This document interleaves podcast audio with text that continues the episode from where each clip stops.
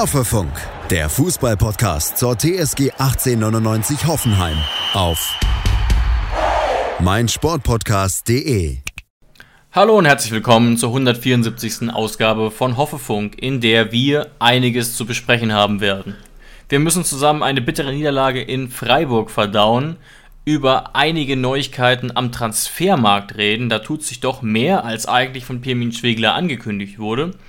Und zuletzt habe ich auch eine sehr interessante Doku über unsere TSG gesehen, über die wir vielleicht auch noch kurz reden könnten. Aber jetzt erstmal freue ich mich, Jonas, dass du mit dabei bist und mit mir diese Themen einmal durchsprichst.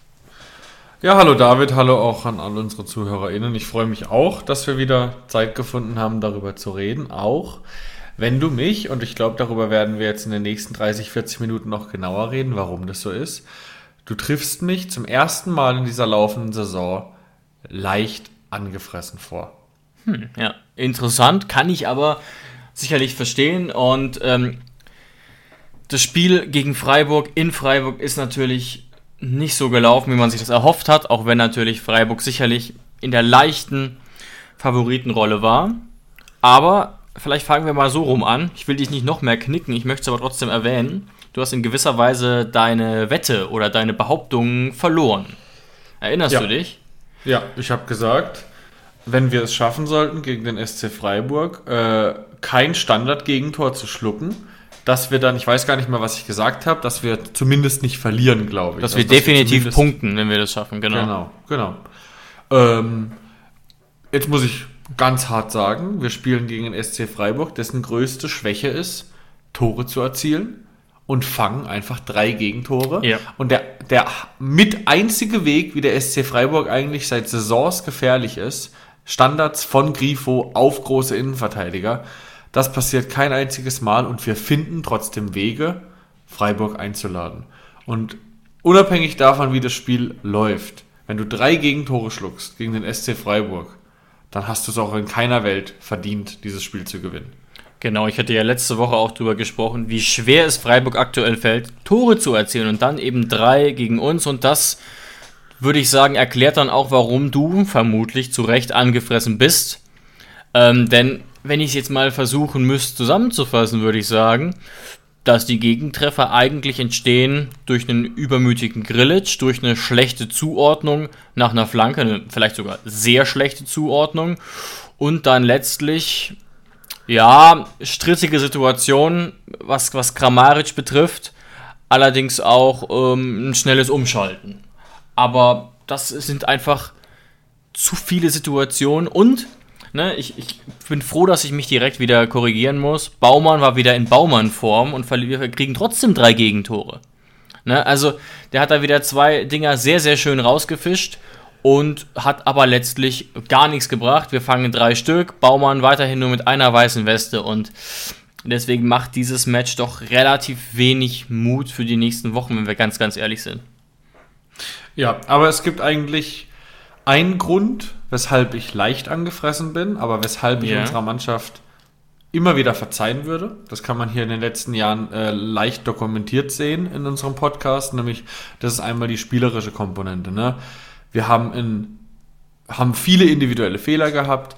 Einmal die Flanke von Grifo, da sieht auch Pavel nicht gut aus. Pavel ja. zu passiv. Pavel lässt Grifo, obwohl Grifo ein Spieler natürlich ist in der Liga mit einer unfassbar engen Ballführung. Ne, da kannst du wenig dazwischen funken. Trotzdem ist er zu weit weg, lässt ihn zu einfach mhm. in Position äh, zum Flanken und in der Mitte stimmt überhaupt gar nichts. Ne? Also Bülter und Nsocki verlieren Höhler komplett, Vogelwild. verlieren ihn komplett aus den Augen. Da bin ich sogar eher ein bisschen bei Bülter, weil Nsocki, obwohl Nsocki steht eigentlich, Nsocki müsste eigentlich zwischen Bülter und Grillit stehen und wo der rumsteht, weiß auch niemand in der Situation. Äh, auf jeden Fall. Kabak hebt dann auch noch das Abseits auf äh, und steht nicht auf der Höhe, wie Grillit als Abwehrchef, ne, auch von seiner Position eigentlich die Höhe einzeichnet. Also es stimmt überhaupt nicht. Schönes Tor dann von Höhler. Das ist einfach schon mal erstmal zum Kotzen. Dann die absolut übermütige Aktion von äh, Florian Grillitsch. Ich weiß nicht, was er sich da gedacht hat. Auf gar keinen Fall ein Foul. Viel zu einfach. Ja. Wäre Kevin Vogt in diesem Leben nicht passiert, David. Nicht passiert. Und zwar erstens mal Kann sein, dass er sich sogar darauf eingelassen hätte, genauso ein Harakiri-Ding zu ziehen. Punkt 1, Kevin Vogt ist zehnmal schneller. Punkt 2, Kevin Vogt hätte besser geschauspielert. Kevin Vogt hätte mehr gezeigt, dass es ein Foul ist. Florian Grillitsch halbherzig das Foul angezeigt, hätte ich auch nicht gepfiffen. Ne? Nee, und dann kannst du das Ding noch, nicht. Genau. Und dann kannst du das Ding noch lösen, indem zwei Leute an Grifo dran sind, der ohne Tempo einen Sonntagsspaziergang am Samstag durch unseren 16er macht und ihn reinschiebt. Entschuldigung. tragisch. Kein Mensch auf der ganzen Welt weiß, ehrlich gesagt, warum Vincenzo Grifo im aktuellen modernen Fußball noch so gut funktioniert, aber mit ein Grund könnte sein, dass keiner an den richtig rangeht. Weil so krasse Attribute bis auf Standards hat der Typ auch nicht. Er Ballführung schon, aber er ist echt nicht schnell, nicht spritzig, nicht, ja. nicht besonders zweikampfstark. Er ist ein guter Dribbler. Er ist ein guter Dribbler, ja. hat einen guten Abschluss. Ne, eigentlich ist er ein, ein, ein Superspieler von vor 20 Jahren. Aber dass der aktuell noch funktioniert, liegt natürlich auch an Passivität von unseren Reihen. Also absolut furchtbar. Aber diese ganze spielerische Komponente, auch, dass ein Roland Soloy in der 85. Minute in unserem 16er, wenn da ein Socki rumsteht und ein Bülter, der, nee, Sko war mittlerweile dann drin. Sogar ein Sko ist größer. Und der kommt in der 85. Minute in unserem 16er zum Köpfen. Und beim Nachschuss rennt ihm auch keiner hinterher, außer er selber. Äh, auch das, da bin ich sehr angefressen, aber passiert, vergebe ich. Aber was ich nicht vergebe ist, dass man danach wieder einen Pellegrino Materazzo da sitzen sieht, der angefressen ist, der über unsere Verteidigung sagt, dass es zu wenig ist, dass es zu schlecht ist, aber vor zwei Wochen, und da bin ich richtig sauer, gibst du deinen fucking besten Verteidiger für keine zwei Millionen ab und beschwerst dich dann, dass du gegen Freiburg eine scheiße Hoch 10 da hinten spielst. Und das ist ein Punkt, der macht mich richtig sauer. Ja, und ich glaube, du bist, du bist nicht der Einzige, dem das so geht. Wenn wir jetzt natürlich ein bisschen fair sind, müssen wir da zwei Sachen ergänzen. Matarazzo kann und darf sowas nicht entscheiden. Ne? Also er hat nicht die Macht und nicht die Kompetenz im Club, um zu sagen, der muss unbedingt bleiben. Ähm, und wir wissen nicht genau, wie es hinter den Kulissen abgelaufen ist. Also die Wahrscheinlichkeit ist natürlich gering, dass er gesagt haben wird, ich kündige, wenn er geht. So läuft es auch nicht. Aber ihr wisst, du, du weißt, glaube ich, worauf ich hinaus will und die Zuhörer wahrscheinlich auch. Und andererseits, das war jetzt wirklich Vogelwild, aber mit Kevin war es teilweise auch Vogelwild, ohne dass er explizit schuld war. Aber es ist jetzt nicht so, dass wir auf einmal krass einbrechen. Es ist einfach nur das, was wir die ganze Saison übersehen. Ähm, weiterhin. Aber trotzdem würde ich sagen, dass es natürlich extrem gefährlich ist, das haben wir ja auch hier ausführlich besprochen in der letzten Folge, in so einer Situation, wo du so viele Gegentore gefangen hast, mit Kevin der schon oft ein Anker war, dann eben genau den abzugeben. Ähm, und das macht es natürlich schwieriger, die Abwehr zu äh, stabilisieren. Und das war letztlich deswegen gerade hinten ein, ein vogelwilder Auftritt. Das Einzige, was ich mir vielleicht so ein bisschen gedacht habe, dass es tatsächlich jetzt mir vielleicht Mut macht, dass ein Grisha Brömel, der glaube ich gegen den Ball wichtiger ist, als man häufiger direkt sieht, wieder dabei sein kann. Das würde ich schon als Problem des ganzen Spiels einschätzen, dass wir eben mit einem Finn Ole Becker gespielt haben, der aus meiner Sicht komplett abgemeldet war. Ich sehe gerade, laut Kicker war er der schwächste Spieler auf dem Feld, also von mhm. allen, äh, die eingesetzt wurden. Und so ein Becker versus Prömel finde ich schon, ehrlich gesagt, wie Tag gegen Nacht. Das ändert aber natürlich nichts daran, dass hier an diesem, an diesem Tag ein Socki ganz sicher nicht seinen besten Tag hatte, ein Bülter nicht, ein Sko nicht und auch Pavel habe ich schon stärker gesehen.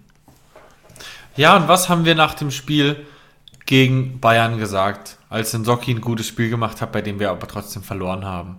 Er muss jetzt erstmal über die nächsten Wochen zeigen, dass er auch gegen Mannschaften gut spielen kann, wo er Druck hat. Und gegen Bayern haben wir ja gesagt, hast du wenig Druck, weil da erwartet niemand was von dir. Wenn ein Koman an dir vorbeirennt, sagt niemand, du bist ein schlechter Verteidiger, sondern jeder sagt, Koman ist Weltklasse. Aber wenn ein Grifo an dir vorbeirennt, dann muss man das schon ab und zu mal verteidigen, wenn du Bundesliga spielen willst, weil ein Grifo ist ein überdurchschnittlicher Bundesligaspieler im Normalfall. Ne? Und kaum ist der Punkt, steht ein Socki wieder nicht komplett neben sich, er hatte auch gute Momente, aber ist wieder ein Spieler, wo du nächste Woche nicht sofort dran denkst, der sollte spielen. Und dann ist nächste Woche auch noch ein Kabak gesperrt. Ähm, rutscht dann mal wieder ein Akpoguma in die Reihen oder ein Brooks haben wir auch noch und Choloy haben wir jetzt ja auch wieder vom Hof gejagt äh, und zu einem direkten Ligakonkurrenten äh, verliehen. Also das, was mich wirklich sauer macht, ist nicht dass die Niederlage gegen Freiburg, sondern dass ich das Gefühl habe, dass unsere Verantwortlichen, Rosen, Schwegler, Materazzo, ich weiß nicht, wer da alles mitredet, gerade in den letzten zwei Wochen unsere potenzielle Europachance einfach aus dem Fenster wirft. Denn niemand sagt, dass äh, dieses Spiel jetzt besser gelaufen wäre mit Kevin Vogt. Aber die Wahrscheinlichkeit, wenn du die letzten 17 Spiele anguckst, dass Kevin Vogt eine Stabilität in diese Mannschaft gebracht hätte, ist sehr, sehr hoch. Und du hast ihn ohne Not abgegeben. Du hättest mhm. es einfach nicht müssen. Und wo ich mich verarscht fühle, ist, und das ist wirklich, da, da fühlt man sich als Kevin Vogt-Fan, als würden die einem ins Gesicht spucken, wenn da ein Florian Grillitsch zwei Spiele in Folge in der Mitte rumrennt. Weil das ist einfach sowas von lächerlich. Dann hast du ihn quasi abgegeben, weil du gedacht hast, ach, Kevin Vogt will nach Berlin, gute Reise. Wir haben ja einen direkten Ersatz. Wir haben ja Florian Grillitsch, der das genauso gut kann. Nein, er kann es nicht genauso gut. Und ich kann dir auch sagen, warum er es auf Dauer, auch wenn er auch schon gute Spiele im Zentrum gespielt hat, warum er es auf Dauer nicht so gut kann. Weil er kein fucking Verteidiger ist. Weil er ein Mittelfeldspieler ist. Weil er mehrere kmh langsamer ist. Weil er nicht so giftig ist wie Kevin Vogt. Weil er seinen Mund nicht so aufmacht wie Kevin Vogt. Auf Dauer ist Florian Grillitsch der bessere Fußballer, aber ganz bestimmt nicht der bessere Verteidiger. Und das regt mich einfach extrem auf. Und das mit Cholley zu einem Liga-Konkurrenten, wo du bestimmt gleich auch noch was dazu sagen willst, das ist quasi nur die, Kir die Kirsche auf der Sahnetorte. Ja, das müssen wir, müssen wir gleich nochmal abhandeln, wenn wir das äh, irgendwie durchhaben. Ist sicherlich ein Punkt. Ähm, und es ist, es ist extrem komplex. Ne? Florian Grillitsch, wie gesagt, ja auch ohne Erfahrung auf der Position jetzt seit einer guten, guten Weile. Er hat diese Erfahrung zwischenzeitlich mal gesammelt, als vor seinem Wechsel ähm, zu Ajax Amsterdam. Aber äh, mir scheint das jetzt auch nicht die ideale Lösung zu sein. Und vor allem natürlich war es in dem Spiel sehr erkennbar, dass er ja zentraler Innenverteidiger war, dann aber eben diese Qualitätslücke im Mittelfeld war. Und das bezieht sich natürlich aufs Spiel, aufs Spiel gegen den Ball, aber natürlich auch aufs Spiel äh, äh, letztlich nach vorne, wo Finn Ole Becker wirklich gar nichts beitragen konnte aus meiner Sicht. Und das kann sich natürlich auch wieder ändern, verbessern, wenn dann ein Prömel, ein Geiger äh, zur Verfügung stehen und, ein, und ein Grillitsch dann eben nicht zwingend gebraucht wird. Aber ich glaube tatsächlich, bei dem Spiel wäre er im Mittelfeld gebraucht worden. Und was man sicherlich, was ich nochmal kurz äh, sagen muss, ich weiß nicht, ob sich die anderen auch noch daran erinnern, aber als Florian Grillitsch relativ frisch bei uns war, Jonas, so vielleicht das erste Jahr, das zweite Jahr, da haben wir ihn ehrlich gesagt immer so ein bisschen abschätzig auch Messi genannt, wenn er am Ball war, weil er eben, wie soll ich sagen, häufiger mal sehr wild, wie auch in dieser Szene nach vorne losgestürmt ist. Auch mit Erfolg zuweilen, aber ne, wir wollten damit einfach, glaube ich, ausdrücken, so ein gewisses Maß an Selbstüberschätzung. Und gleichzeitig aber auch vor allem offensiv dran. Grilic ist ein Top-Bundesligaspieler, das muss man jetzt einfach erstmal festhalten. Mhm. Aber ein Spieler, den es offenbar sehr nach vorne drängt, der offenbar nach vorne will, der nicht sich zufrieden gibt mit der letzten Reihe. Und damit hat sich Kevin Vogt ja schon arrangiert, bei allen Schwächen, die er vielleicht auch hat. Und das muss, da muss Grilic dran arbeiten oder wir müssen dran arbeiten. Es ist jetzt so ein bisschen ein offenes Geheimnis, dass ähm, Pellegrino Matarazzo die Idee im Kopf hat, dass die Viererkette unsere Defensive stabilisieren könnte. Aber wir haben einfach defensiv einen sehr fragwürdigen Kader. Das haben wir ja auch schon mal vor, vor längerem besprochen. Dass wir gerade am Anfang der Saison gefühlte 97 Innenverteidiger hatten, aber keine Spieler für die Außen, insbesondere nicht in der Viererkette. Und wir sind ja tendenziell, muss man schon mal sagen, Dreier- oder Fünferketten-Fans. Aber dass man diese Option gar nicht in der Hinterhand hat, ist für einen Bundesliga-Club wie uns, der Europa-Ambitionen hat, zumindest in gewisser Weise, definitiv ein Problem. Wir können, wir konnten vor dem Transfer von David Jurasek jetzt keine einzige sinnvolle Viererkette aufstellen. Und das ist sicherlich äh, äh kurios. Das ist das Einzige, was ich jetzt so ein bisschen verbessert habe könnte. Man nimmt sich, was man will, dann wilde Gerüchte entstanden. Fast nichts davon stimmt. Tatort. Sport. Wenn Sporthelden zu Tätern oder Opfern werden, ermittelt Malte Asmus auf meinsportpodcast.de. Folge dem True Crime Podcast, denn manchmal ist Sport tatsächlich Mord. Nicht nur für Sportfans. Ja, aber ich sehe auch keine Viererkette mit unseren aktuellen Innenverteidigern. Ich sehe keine Innenverteidiger-Kombi, die gut genug ist, um das auch zu zweit zu wuppen zu können. Stell dir mal, und da, da, da fällt mir fast das Lachen aus dem Gesicht. Stell dir mal eine Viererkette vor, wenn ein Pavel und wenn ein äh, David Jurasek womöglich ein bisschen weiter vorne stehen würden. Und dann steht da hinten nur noch ein Kabak und ein Socki rum, die sich an einem schlechten Tag selbst über die Beine stürzen. Siehst du bei einer Viererkette ein Socki und Kabak oder Kabak und Brooks oder wer auch immer als in einer Doppelinnenverteidigung? Also ich auf gar keinen Fall. Wir haben nicht die Innenverteidigung für eine, äh, wir haben nicht die Innenverteidigung für eine Viererkette. Also bringt mir auch, bringt mir auch die Außenverteidigung für eine Viererkette überhaupt nichts. Ähm, und nochmal so viel zu Florian Grillitsch. Wir spielen aktuell mit Florian Grillitsch als Notlösung, meiner Meinung nach, als Notlösung für den Verkauf von Kevin Vogt, obwohl der Verkauf von Kevin Vogt nicht notwendig gewesen wäre. Und das ist einfach das, was mich so wahnsinnig ärgert. Ähm, ich weiß nicht, ich weiß nicht, ob man in der Planung das einfach falsch gesehen hat und gedacht hat, dass Florian Grillitsch eh der bessere Kevin Vogt ist. Aber laut meinen, meinem Kenntnisstand auf gar keinen Fall.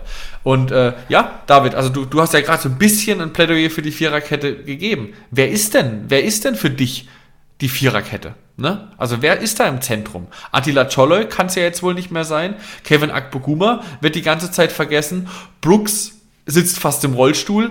In Anführungszeichen, ne? Also in der Viererkette musst du ja noch mal schneller sein als in der Dreierkette. Also sag mir gerne, wer in der Innenverteidigung spielen sollte.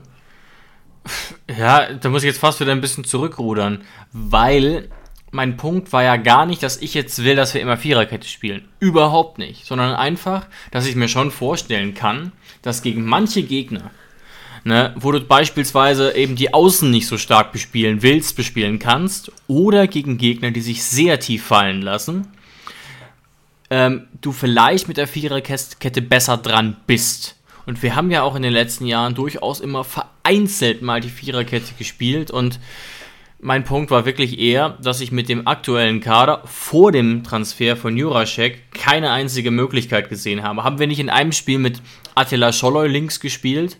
Ich glaube, gegen Bochum war es, ne? Ja, als Linksverteidiger. Und ja. das hat, warum hat das super funktioniert? Weil Bochum uns kaum herausgefordert hat und sehr, sehr tief stand.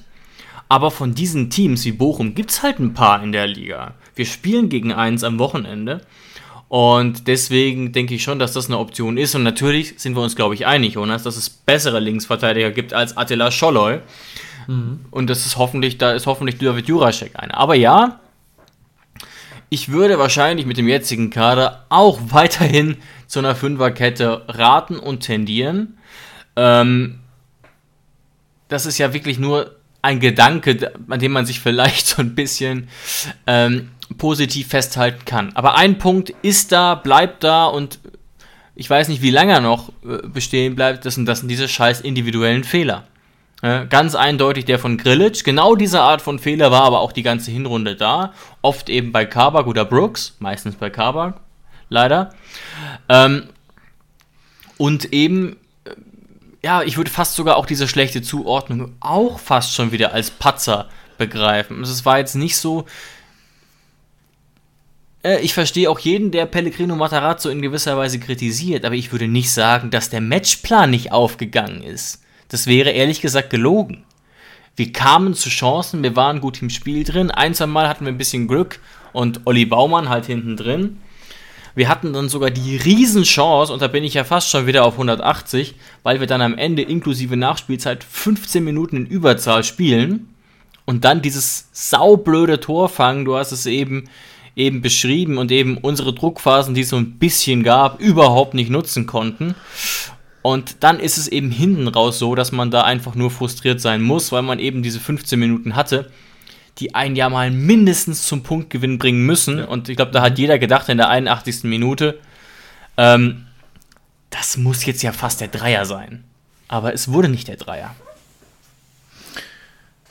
Ja, spätestens dann, als Gulde vom Platz fliegt, wahrscheinlich sogar eher, hm, ja, schwierig, will ich mich jetzt nicht festlegen. Am Ende ist es eher ein Problem der Regelauslegung, als das, wie der Schiedsrichter gehandelt hat, weil ähm, das Problem war ja, dass du eine gelb-rote Karte nicht reviewen darfst mit dem VAR. Und dann ist es natürlich überhaupt nicht zu sehen, ob Gulde da zuckt oder ob Gulde einfach gar nichts dafür kann. Ne?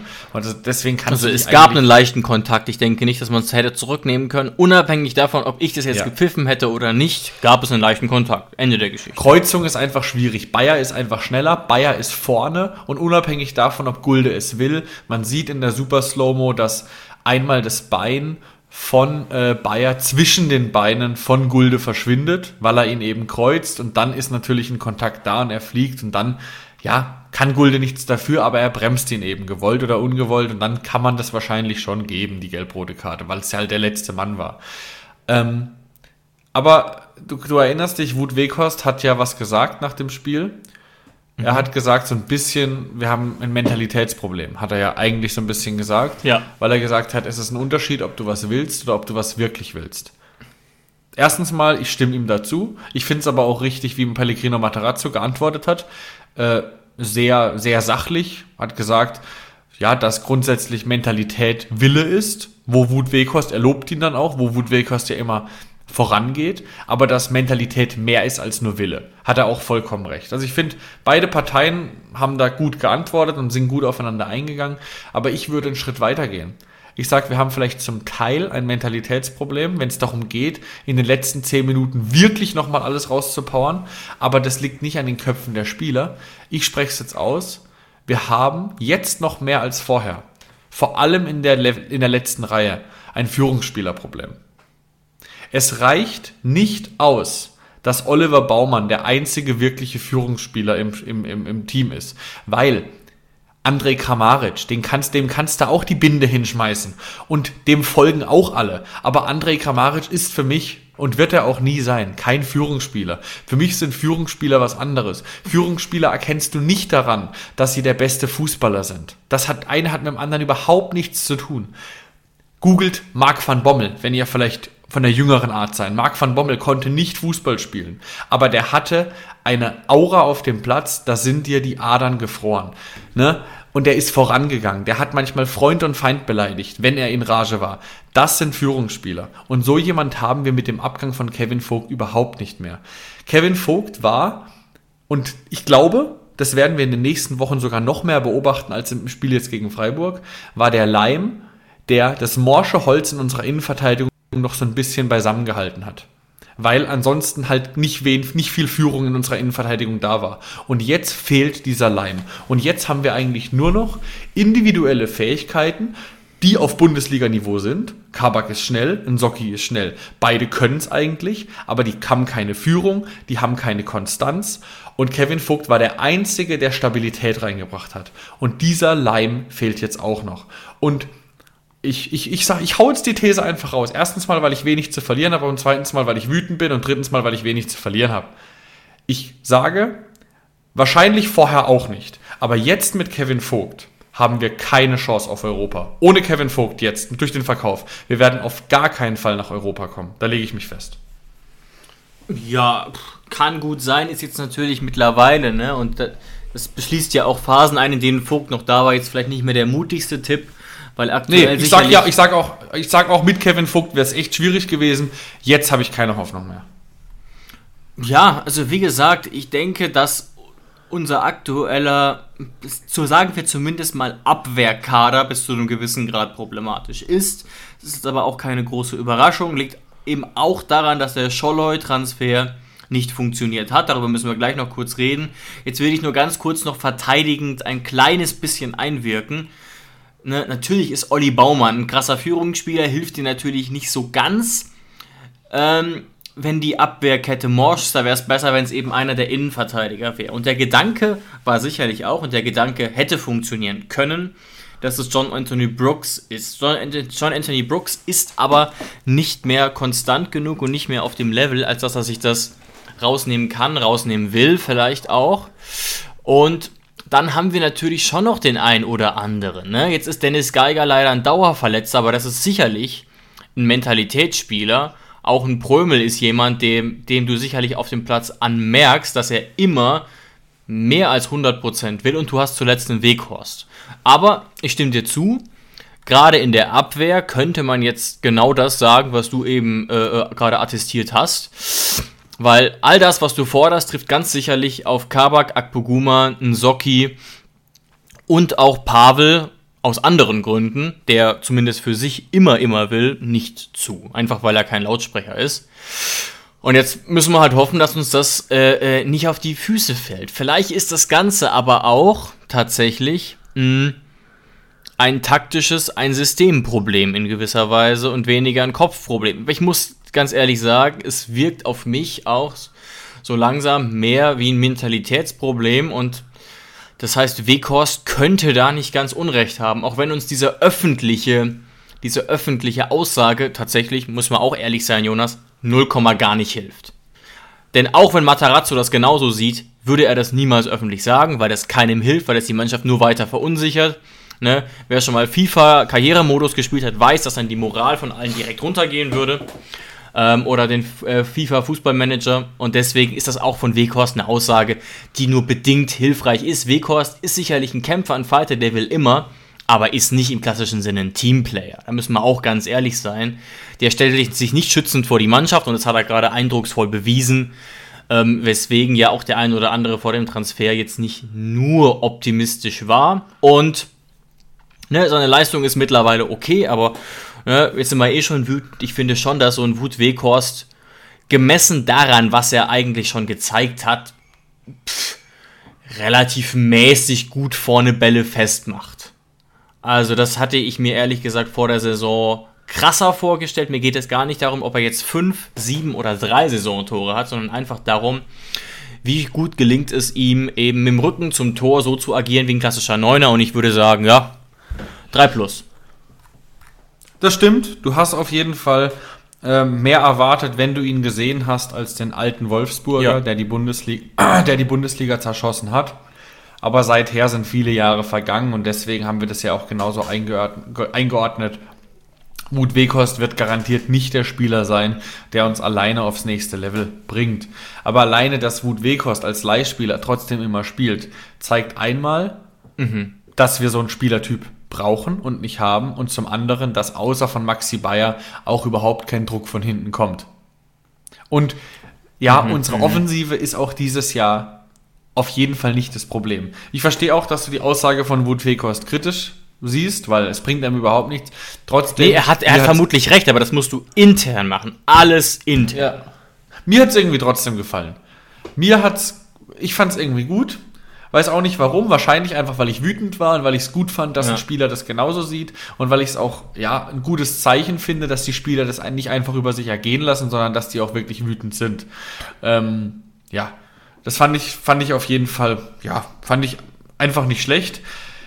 Jetzt ist aber wirklich die, die, die große, große Frage. Vielleicht, vielleicht reden wir noch ganz, ganz, ganz, ganz kurz. Auch wenn wir uns, glaube ich, einer Meinung sind, dass am Ende das Foul an André Kramaric vor dem Tor von Soloy nicht spielentscheidend war, weil du darfst trotzdem nicht mehr in die Situation kommen, Überzahl und vor allem äh, darfst du trotzdem, hast du das Spiel schon vorher verloren. Aber kannst du den Unmut von Kramaric und Pellegrino Materazzo verstehen nach dem Foul, weil die haben ja vor den Sky-Kameras beide richtig abgewettert. Also, ich würde fast mein linkes Bein drauf verwetten, dass wenn sich das bei der Schiedsrichterschulung gemeinsam angeguckt wirst, du sagst, boah, Leute, pfeift es sicherheitshalber lieber, ähm, weil, also, ich bin mir, das ist das Problem. Was mich aber, also ich bin mir relativ sicher, dass man, dass das viele Schiedsrichter schon tendenziell als Fehlentscheidung einschätzen würden. War es eine klare Fehlentscheidung? Wahrscheinlich nicht. Nichtsdestotrotz hat man in dem Zweikampf gesehen, dass der Kramaric der kleinere, körperlich unterlegenere ist und wenn man da so hingeht, dann ist das für mich ähm, ein Foul, den, wenn du auf den Ballführenden so drauf gehst. Aber mich regt er da fast genauso dran auf, dass dann Kramaric nicht mit zurückläuft. Wir hätten einen Mann mehr ja dann gehabt, solange wie das da noch dauert, um in der Mitte zu verteidigen. Gut, das ist jetzt nicht Kramarics Kernkompetenz, das wissen wir auch alle. Nichtsdestotrotz, das ist dann auch wieder ärgerlich, aber ich würde mich wirklich fast zu der Aussage hinreißen lassen, Jonas, 80% der Schiedsrichter auf Profiniveau pfeifen das sofort, ohne zu mucken. Und ich habe es mir an der Wiederholung angesehen. Der Schiri, ich habe den Namen gerade nicht mehr auf dem Schirm, hatte die Pfeife schon in den Mund gesteckt. Ja. Die steckte. Er guckte super konzentriert, dachte zwei Sekunden nach und winkte dann doch wieder ab. Und ich sag mal so, mein Gefühl ist schon, dass auch der Hauptschiedsrichter sich das abends nochmal angeguckt hat und gedacht hat, oh, nächstes Mal pfeife ich das lieber. Das ist mir zu heiß in so einer Situation. Und das zeigt aber jetzt aus meiner Sicht eine Sache. Wir sind extrem unzufrieden. Wir haben auch dargestellt, warum wir in einigen Bereichen unzufrieden sind. Nichtsdestotrotz hätte das sehr, sehr gut ein Punkt werden können gegen eine Freiburger Mannschaft, in der das Teamgefüge funktioniert, wo der Kader gut zusammengestellt ist und die gute Chancen auf Europa haben. Und das kann man ja fast schon wieder irgendwie positiv mitnehmen. Betonung ja, wenn du Freiburg als Mannschaft aus dem ganz oberen Regal einordnest, was ich eigentlich nicht tue. Sie sind siebter und ich sehe sie in, dem, in der Range. Ja, aber dieses Jahr sind sie siebter, nicht weil sie es besonders gut machen, sondern weil es die anderen besonders schlecht machen. Also das, auch das gehört natürlich zur Wahrheit dazu. Aber ja, ich verstehe, ich verstehe deinen Punkt. Zu Kramaric, ich finde, es ist ein Foul. Ich glaube tatsächlich, dass am Ende, und das sind alles Menschen, dass sie gedacht haben, ja, tendenziell ist es ein Foul, aber es war schon verdammt lange zwischen dem Foul und dem Tor. Es war ja nicht auf den ersten Weg, wo der Ball dann rein ist, sondern der Ball wurde nochmal abgeblockt und dann ah, hat es ja, nochmal 15 Sekunden länger ja. gedauert. Und ich glaube, dass es das am Ende war, auch wenn es nicht richtig ist. Ich kann mich an Szenen erinnern, das ist Jahre her, da war der VAR relativ frisch. Da hat es ohne Witz bei einem Schalke-Spiel. Ich kann's mich, kann, hab's genau vor Augen. Das war im anderen, in der anderen Hälfte des Foul und es hat ungelogen über eine Minute gedauert, bis der Ball drin war nach dem Foul und trotzdem wurde es zurückgenommen. Das ist einfach am Ende Ermessenssache. Grundsätzlich ist es ein Foul. Äh, musst du das Ding trotzdem verteidigen? Ja, auf jeden Fall. Es ist ja trotzdem schlecht verteidigt hinten raus, ja. Eben. Aber ich würde sagen, dann ähm, Pellegrinos Quote gegen Freiburg ist einfach mega schlecht. Ich glaube, ich habe gelesen, Pellegrino hat alleine, also er mit Stuttgart und mit Hoffenheim und so weiter, hat jetzt siebenmal gegen Freiburg nicht gewonnen. Ich glaube sogar verloren. Ähm, ja, vielleicht können wir gegen Freiburg auch einfach nicht. Müssen wir jetzt so abhaken. Ich habe ja auch gesagt, das Spiel ist nur das, was mich eigentlich bedingt sauer macht. Es gibt Gründe gerade abseits des Platzes, die mich mehr bedrücken als das. Ähm, und so ein bisschen reden wir vielleicht mal ganz kurz über, über die Kirsche auf der Sahnetorte und zwar Attila Choloy. Der mhm. hat 12 Millionen gekostet und David, wir sind uns ja einig, dass der jetzt nicht unsere Rückrunde wahnsinnig verbessern würde. Dafür sind seine Leistungen zu schlecht. Der ist nicht die Lösung für unser Spiel. Ähm, aber Pellegrino Matarazzo sagt, sagt in der PK, äh, der Weg von Attila Choloy bei uns ist ja noch nicht beendet. Er ist ja jetzt erstmal nur ausgeliehen, weil er bei Freiburg zu mehr Spielzeit kommen soll als bei uns. Punkt 1. Freiburg ist vor uns. Das heißt, wenn unsere Defensive schon beschissen ist, warum sollte er dann bei Freiburg auf, ein, auf, auf einmal explodieren? Meinst du etwa damit, dass er in Freiburg dann auf einmal explodiert, weil Christian Streich ein besserer Trainer ist und er ihn für dich reparieren soll? Ganz böse Unterstellung, ne? Aber wenn er bei Freiburg funktioniert, warum zur Hölle funktioniert er dann nicht bei dir? Aber das Verstehst wissen wir ja noch gar nicht. Also ich habe nicht das Gefühl, dass Attila Scholler sich durchsetzen kann. Lienhardt ist ja verletzt, vier Wochen lang. Und nichtsdestotrotz kann ich mir am Ende gut vorstellen, dass trotzdem unser alter Freund Manuel Gulde dann spielt, nachdem er die äh, Sperre abgesetzt hat. Ja, und, und das andere, der andere Punkt bleibt auf jeden Fall, das war ja auch deine Reaktion, wo du mir sofort geschrieben hast, als der, als der Deal durch war. Das war bestimmt nicht der einzige Interessent.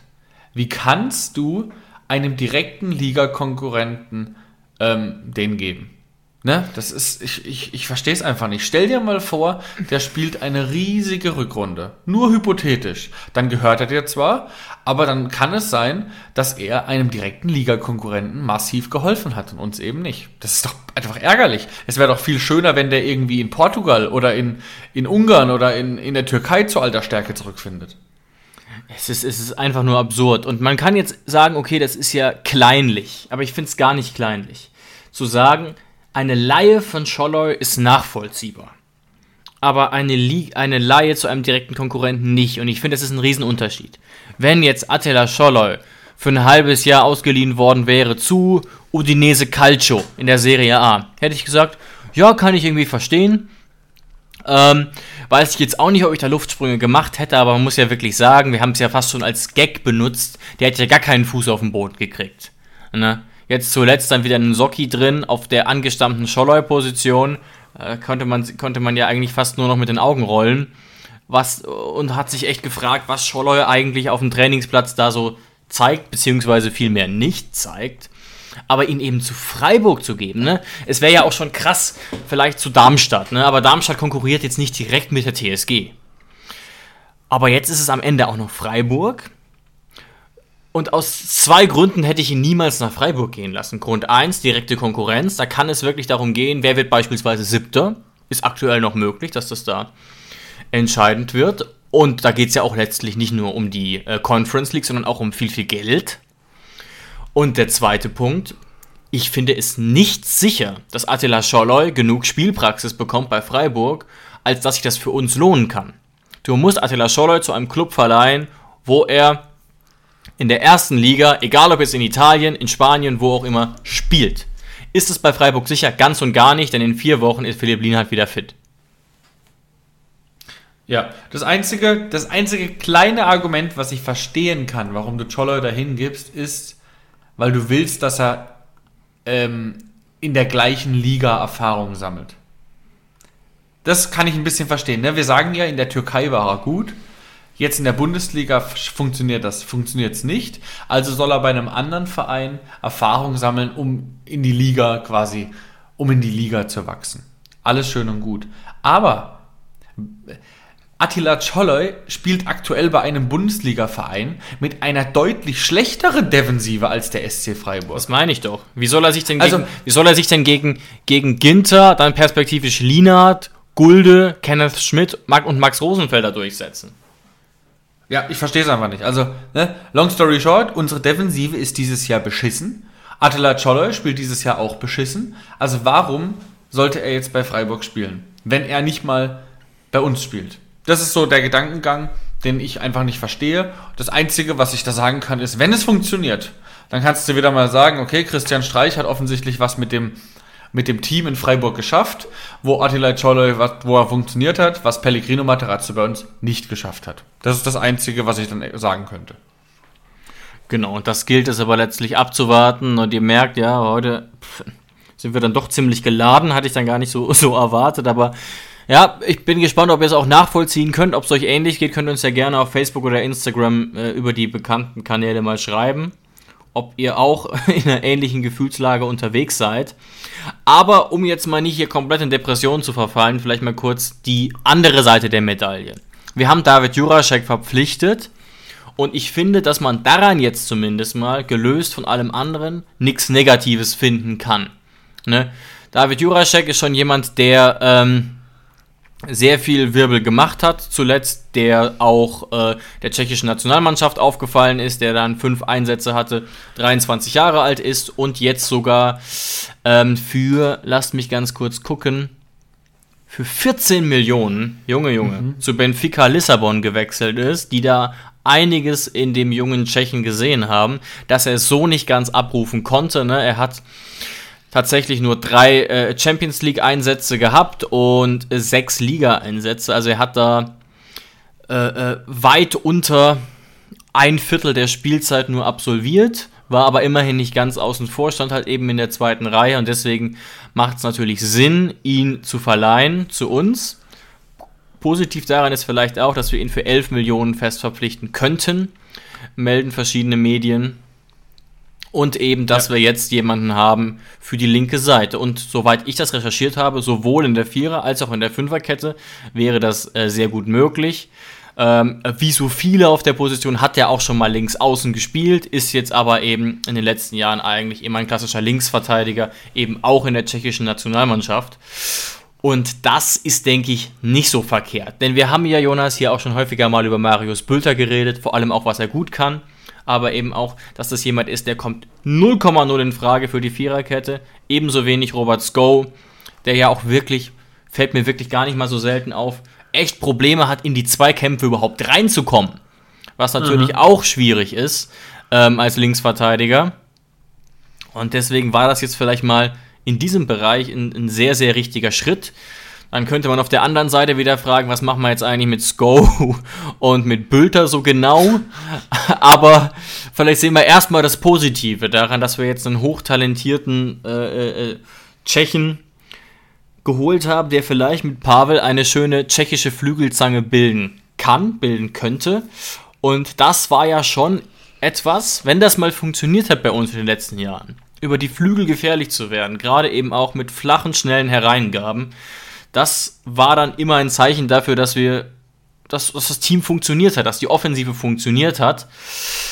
Und vielleicht ist Jurasek eben auch jemand, der gegen den Ball etwas mehr zeigen kann als ein Bülter oder als ein Sko. Das hoffe ich zumindest sehr. Genau, es ist ja auch erstmal ein Testballon, es ist ja auch erstmal eine Laie. Ähm, ist natürlich immer schön, eine Kaufoption zu haben, falls er explodieren sollte. Zu seiner Verteidigung kurz, warum er bei Benfica es nicht wirklich geschafft haben könnte. Er hat das erste Saisonspiel gemacht, war dann vier Wochen raus wegen einer Fußgelenksverletzung und seither wurde er eigentlich dann nur noch vereinzelt eingewechselt, bis er dann sogar mehrfach nicht im Kader war. Also es könnte, könnte sein, dass ihn diese Fußgelenksverletzung zurückgeworfen hat. Ähm, und dass er trotzdem sein Geld wert ist. Ein bisschen, was ich schwierig finde, ist, 11 Millionen sollten, auch wenn wir das jetzt schon mehrfach ausgegeben haben, sollten für uns trotzdem so viel Geld sein, dass wir ihn ausgiebig testen müssen und dass er auch ordentlich Leistung bringen muss, dass wir 11 Millionen ausgeben. Mhm. Also 11 Millionen, ne? das ist eine Million weniger als für Choloy, aber bei Choloy haben wir auch gedacht, dass er besser funktioniert. 11 Millionen ist schon eine Hausnummer. Und das gibst du jetzt nicht aus, wenn wir am Ende der Saison sagen, Jurasek war okay. Er muss jetzt schon zeigen und muss sich eigentlich auf unserer linken Seite festspielen, ähm, dass wir das am Ende, dass wir die Kaufoption am Ende des Jahres ziehen. Aber wir müssen sie ja auch nicht ziehen und deswegen bei all dem Rage, was wir jetzt diese Folge gesagt haben und bei all der Wut, ähm, ja, es ist, wie du richtig gesagt hast, grundsätzlich jetzt erstmal überhaupt nichts verkehrt an diesem Transfer. Und da kann man wirklich mal sagen, ja, kann ich absolut nachvollziehen und ist gut. Auch wenn wir natürlich jetzt drei Optionen für links haben und immer noch eine Option für rechts, nämlich den sehr verletzungsanfälligen Pavel Kadajabek. Also ein leichtes Ungleichgewicht. Aber es ist immerhin mal ein Schritt in die Richtung. Vielleicht noch ganz kurz dazu, wie ihn eigentlich äh, Pirmin Schwegler und Alexander Rosen charakterisieren würden. Sie sagen, dass seine Stärken, seine Schnelligkeit, seine Offensivstärke sind, dass er flexibel einsetzbar ist auf der linken Seite und eben auch, und das klingt dann natürlich ganz nett vor dem Hintergrund, was Sie gerade gesprochen haben, dass er ein sehr kampf- und zweikampfstarker Spieler ist, der sehr gefährlich und schwer zu verteidigende Flanken schlägt. Und wenn sich das als wahr herausstellen sollte, eben auch bei uns, Ne? Er war ja gerade eben bei Slavia Prag besonders. Ähm, da hat er quasi seinen Durchbruch geschafft. Anders als Pavel übrigens, der glaube ich von Sparta Prag kommt, dem direkten Konkurrenten, und da seinen Durchbruch hatte, dann wäre das natürlich eine sehr, sehr, sehr gute Nachricht, weil natürlich auch so ein Linksverteidiger, und zwar egal in welcher Formation, die, die Defensive mitstabilisieren kann. Nicht alleine, versteht sich von selbst, aber sicherlich mitstabilisieren kann. Ich erinnere mich da auch an Spiele, ich weiß jetzt nicht mehr, ob da Bülter oder Scowling spielte, wo eben die, die Gegner bewusst eben genau in die Schnittstelle zwischen dem linken Außenverteidiger und linken Innenverteidiger gespielt haben, bevor dann eben Vogt auf dieser Position war. Und da sahen wir teilweise aber richtig übel aus. Ja, kann ich absolut so unterschreiben. Ähm, aber schauen wir einfach mal, was äh, jetzt die nächsten Wochen passiert mit David Jurasek. Pellegrino Materazzo hat ja auch nicht ausgeschlossen, dass es jetzt sogar schon für die Startelf reichen könnte gegen Heidenheim. Ansonsten wird es schwierig gegen Heidenheim. Ja. Äh, die Personallage sieht nicht so schlecht aus. Es fallen nicht allzu viele Spieler aus. Prömel ist wieder da, Becker fällt aus. Äh, deswegen hält sich das die Waage. Aber Kabak fällt auch noch aus. Das heißt, wer, who the fuck, ist in der Innenverteidigung? Ja. Also, ich weiß nicht, ob wir da heute die besten Analysten für sind, in der Gefühlslage, in der wir uns befinden. Aber ey, ganz ehrlich, ich würde ich würd ja fast, ich würde ja fast äh, äh, Brooks und Akpo beide aufstellen, ganz ehrlich. Es natürlich ja. wäre keine sehr konsequente Entscheidung, wenn wir ganz ehrlich sind, aus Matarazzos Sicht. Aber das wäre jetzt ich mal meine erste Aussage. Ja, aber ich muss ehrlich sagen, ich finde, dass ähm, Brooks dieses so schnelle gebencht werden, obwohl Kevin Vogt fehlt, nicht so hundertprozentig das stimmt. hat. Das stimmt. Er hat ganz offensichtliche Schwächen, die ausgenutzt wurden. Er hat einmal einen krassen Patzer sich geleistet, aber ansonsten der Mannschaft durchaus auch Stabilität geben können. Ähm, hatte ja auch echt, äh, gerade im Vergleich, eine sehr, sehr, sehr ordentliche Zweikampfquote immer und auch seine Pässe waren zum Teil nicht die schlechtesten. Und ich würde jetzt niemals davon reden, einen Grillage zu benchen. Das ist gar nicht das Thema. Die Frage ist eben nur, ist das die Lösung jetzt für die nächsten Wochen? Grillage da als ZIV oder vielleicht doch wieder Brooks? Also, ich würde den jetzt auch nicht abschreiben. Dafür gibt es keinen Anlass. Eigentlich. Ja, also ich gehe sehr stark davon aus, dass Prömel einfach Becker ersetzt. Dann hast du Prömel, Stach, Kramaric im Mittelfeld. Ähm, das heißt, Grilic wird weiterhin zentraler Innenverteidiger spielen. Viererkette werden wir meiner Meinung nach nicht spielen. Das, ist, das braucht auch Wochen, um das richtig einzustudieren. Denke ich auch. Ähm, und ja, Brooks ist eigentlich niemand, der rechter oder linker Innenverteidiger mittlerweile noch spielen kann. Und deswegen sage ich, Akpo ersetzt Kabak 1 zu 1 und ansonsten machen wir die Augen zu und beten. Genau, und jetzt muss man aber auch mal sagen, ganz kurz zur Verteidigung, wenn das so kommen sollte, wie du sagst. Es ist natürlich jetzt auch notwendig, so blöd wir den Abgang von Vogt finden, dass sich die neue Innenverteidigung findet. Und wenn du jetzt bei Socki im Training und im Spiel Ansätze findest, und die sind ja schon auch da, dann musst du ihm die Spielpraxis halt auch geben. Sonst wird das nichts mit der, mit der Eingewöhnung. Im Zwei eigentlich ist es ja auch immer ein Problem, wenn du zu oft gerade so eine Abwehrreihe verändern musst. Ne, es gibt eine, gab bei uns in den letzten drei, vier Jahren, seit wir diesen Podcast machen, immer eine wahnsinnig große Ko Korrelation zwischen erhaltenen Gegentoren und der Veränderung der Abwehrreihe. Das heißt, vielleicht ist es tatsächlich auch schlau, unabhängig jetzt mal von unserer Emotionalität zu sagen, okay, die, die weiterhin spielen können, die spielen auch, also long story short, Socki und Grillo bleiben halt da, wo sie sind und ja, dann kommt vielleicht tatsächlich Akpo rein und das kann ja sicherlich funktionieren. Ne? Heidenheim hat sich stabilisiert, hat aber auch eine Spielausrichtung, die ähm, ja, weitestgehend durchschaubar ist. Ähm, du darfst sicherlich gegen Heidenheim nicht den Fehler machen, viel zu hoch zu stehen. Ähm, das ist eine Gefahr, die du, die, der du erliegen könntest, weil da durchaus äh, Konter passieren könnten. Ich glaube, gerade Dinkshi und Beste sind da eine gewisse Gefahr. Aber das ist jetzt schon wieder, ich kann es ja fast nicht mehr hören, so eine Art von Schlüsselspiel. Weil wir haben jetzt, wenn wir uns so die letzten fünf bis zehn Pflichtspiele angucken, kaum noch gepunktet zuletzt. Ne? Bei uns passiert genau das Gegenteil von dem, was bei Heidenheim passiert ist. Aus den letzten zehn Bundesligaspielen, Jonas, haben wir wie viele Siege geholt? Aus den letzten wie viel? Zehn. Zwei. Einen. Und drei Unentschieden. Prost Mahlzeit. da merkst du aber mal, wie gut wir in den ersten Spielen der Saison waren. Ansonsten wären wir im Abstiegskampf. Ja. Laut, nach, nach dem aktuellen Trend sind wir ein Abstiegskandidat. Ja, zehn Spiele und dementsprechend sechs Punkte aus diesen zehn Spielen sind übel. Dementsprechend ist jetzt die Frage, ob man das gegen Heidenheim rumreißen kann.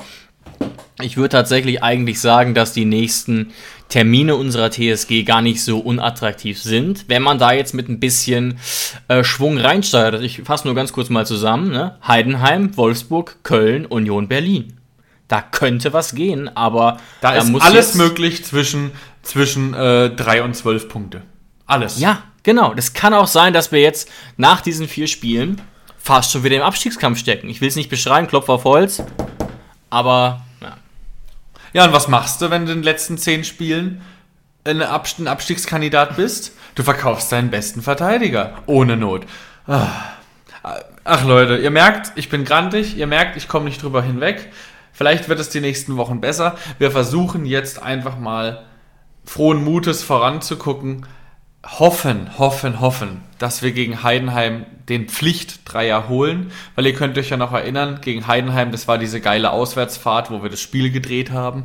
Heidenheim, da sind wir sehr schlecht ins Spiel reingekommen, haben aber dann Mentalität bewiesen, Ne? Das, was Wut Weghorst gefordert hat. Also wäre das das ideale Spiel, um zu zeigen, dass wir diese Mentalität haben. Oder auch ohne Mentalität, ich hätte auch nichts dagegen, gegen einen Gegner wie Heidenheim einfach mal souverän zu gewinnen. 1-0, 2-0 in Führung zu gehen und das Ding ganz langweilig runterzuspielen. Da wäre ich ein großer Freund von. Ja, klingt für mich auch tatsächlich sehr, sehr attraktiv. Wir warten es ab. Ich glaube, wir drücken uns alle gegenseitig die Daumen. Und wirklich noch ganz kurz ein positiver Gedanke zum Schluss. Jonas, ich weiß gar nicht, ob du schon gesehen hast. Wir haben gestern, und mit wir meine ich die TSG natürlich und nicht unwirklich wir, eine Doku veröffentlicht. 26 Minuten und ein paar Sekunden hat die TSG veröffentlicht mit dem Titel Inside TSG Hoffenheim. Eine ja, Mini-Doku tatsächlich im Stile von ja, was weiß ich, Sunderland Till I Die oder wie auch immer, mit ähm, wirklich Einblicken in sehr privateste Räume, allerdings nur über eine Woche hinweg. Ne, das war diese Woche vor dem Bochum-Spiel. Und da bekommen wir wirklich viele Einblicke, auch was die Mannschaftsansprache angeht, was die Analyse angeht, der, äh, des Videoanalysten oder was die Vorbereitung auf Bochum angeht. Und ich muss wirklich sagen, mir geht es emotional nicht wesentlich anders als dir, Jonas. Aber als ich dann so gehört habe, was Matarazzo hinter den Kulissen so sagt, was die Analysten sagen, was die Co-Trainer sagen, mit welcher Leidenschaft auch die dabei sind, das hat mir schon so ein kleines bisschen Hoffnung eingeimpft. Also guckt bitte euch alle auf YouTube, ähm, jetzt habe ich den Titel schon wieder vergessen, Inside TSG Hoffenheim einmal an. Ihr werdet es nicht bereuen, vertraut mir. Ja, wie so eine kleine Kur. Die haben wir gerade alle bitter nötig. Und damit beenden wir die heutige Folge wünschen euch ein schönes Fußballwochenende. Wir hören uns nächste Woche wieder, hoffentlich mit drei Punkten mehr auf dem Konto. Macht's gut. Tschüss. Wie baut man eine harmonische Beziehung zu seinem Hund auf? Puh, gar nicht so leicht. Und deshalb frage ich nach, wie es anderen Hundeeltern gelingt, beziehungsweise wie die daran arbeiten. Bei Iswas Dog reden wir dann drüber. Alle 14 Tage neu mit mir, Malte Asmus und unserer Expertin für eine harmonische Mensch-Hund-Beziehung, Melanie Lippisch. Iswas Dog? mit Malte Asmus. Überall, wo es Podcasts gibt.